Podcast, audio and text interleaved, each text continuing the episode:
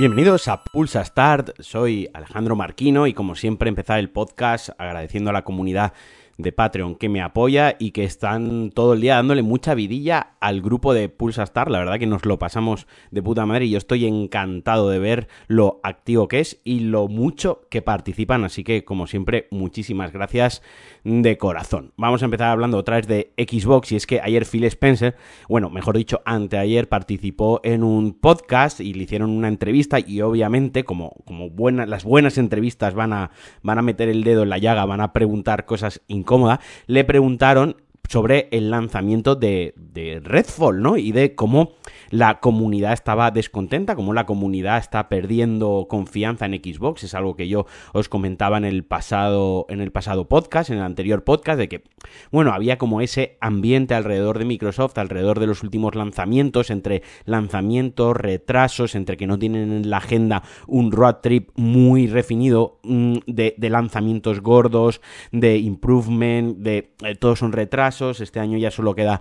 Starfield y, tampoco se ha visto muchísimo y que genera, pues, digamos, en su comunidad una sensación de incertidumbre. Y eso, pues, obviamente hace que la confianza baje. Se le, se le preguntó por esto directamente, sin, sin andarse por las ramas, y, Phil Spencer reconoció, pues, eh, que se sentía mal y que se sentía eh, que no le gustaba haber decepcionado a la comunidad de Xbox. Recordemos muy rápidamente que Redfall, el último shooter cooperativo de Arcane Studios, pues es el peor juego valorado del, de este estudio, que tiene juegazos, la verdad que es un estudio muy bueno, esto tampoco, ojalá esto no suponga eh, la debacle del estudio ni que esto condicione todo el buen trabajo que han hecho en el pasado y todo el buen trabajo que van a hacer seguramente en el, en el, en el futuro. Y Phil Spencer pues ha reconocido eh, que, se ha decepcionado a la, a la comunidad de, de Xbox y que él pues que él tiene amigos en la industria, él tiene amigos que juegan a videojuegos, él tiene amigos en los negocios, está muy relacionado, que obviamente le han llegado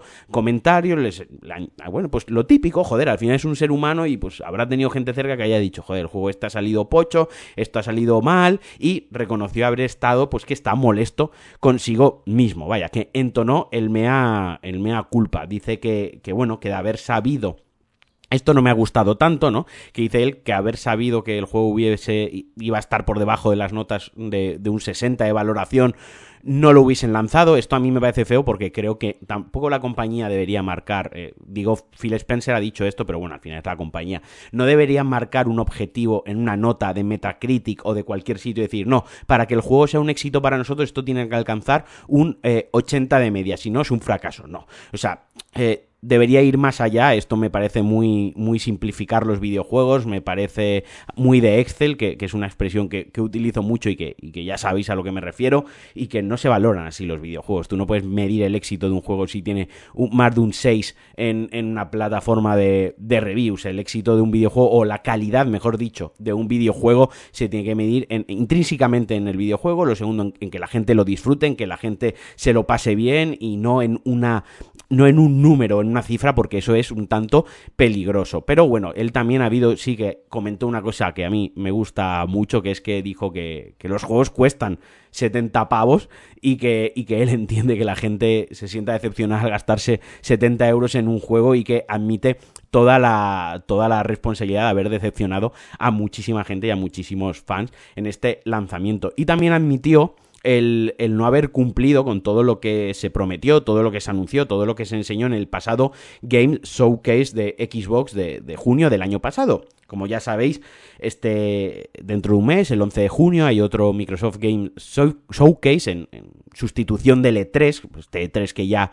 ha desaparecido, que este año no se va a celebrar, se ha cancelado y que vaya, esto prácticamente está muerto, pues ahora sabéis que todas las compañías pues hacen pues sus eventos eh, digitales en, streaming y bueno, pues entre ellos Microsoft tiene su Games Showcase. Ha reconocido también Phil Spencer que el año pasado pues bueno, se anunciaron bastantes cosas, eh, se dejaron muchísimas otras en el tintero y de que todo lo que se anunció, de todo lo que se anunció, pues que no se ha cumplido. Que directamente no, no, se ha cumplido, ha sido muy tajante con esto, que no se ha cumplido con lo que se anunció y que bueno, que ahora, visto pues la decepción con el lanzamiento de, de Redfall, vista la incertidumbre que hay con Starfield y visto que no cumplieron con las expectativas de estos 12 meses de lo que habían planteado para este año, pues él no quería generar nuevas expectativas ni quería generar hype en el próximo showcase, pero que tienen preparadas cosas muy chulas y cosas sobre todo que no hemos visto. Esto es lo que más me ha llamado la atención, ¿no? Esto es lo que yo quiero. Yo aparte de que no me actualicen el estado de los juegos que tienen desarrollo, yo lo que quiero es ver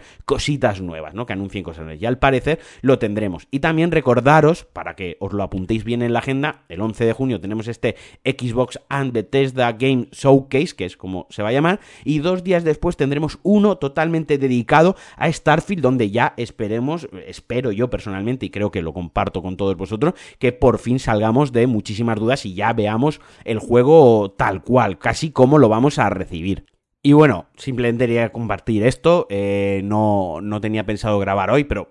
me gusta que pues, bueno, la cabeza visible de una compañía, pues de la cara, que, hable, que hable abiertamente, que dé entrevistas de, este tipo y que reconozca la situación del Estado, la situación de la comunidad, de que es consciente de que tiene los pies en la tierra y, me gusta mucho. Tampoco me voy a poner aquí a, a decir este bien, el otro mal al final esta gente, no olvidemos que son mm, megacorporaciones multimillonarias que lo único que quieren de nosotros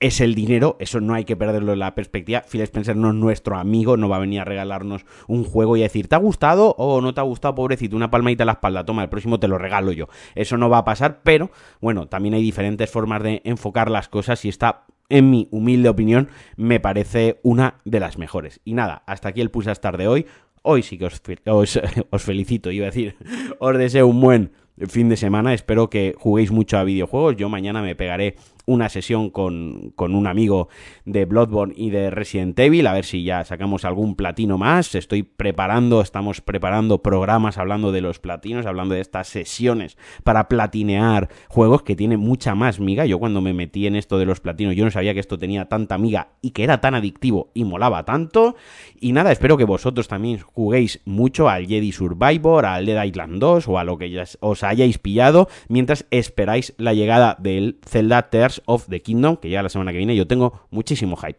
Como siempre, daros las gracias, sabed y haceros saber que me podéis apoyar en patreon.com barra Alejandro Marquino y estaréis en el grupo de Telegram con gente maravillosa que se pasa el día hablando de videojuegos, que os quiero un montón, que os mando un besazo y adiós.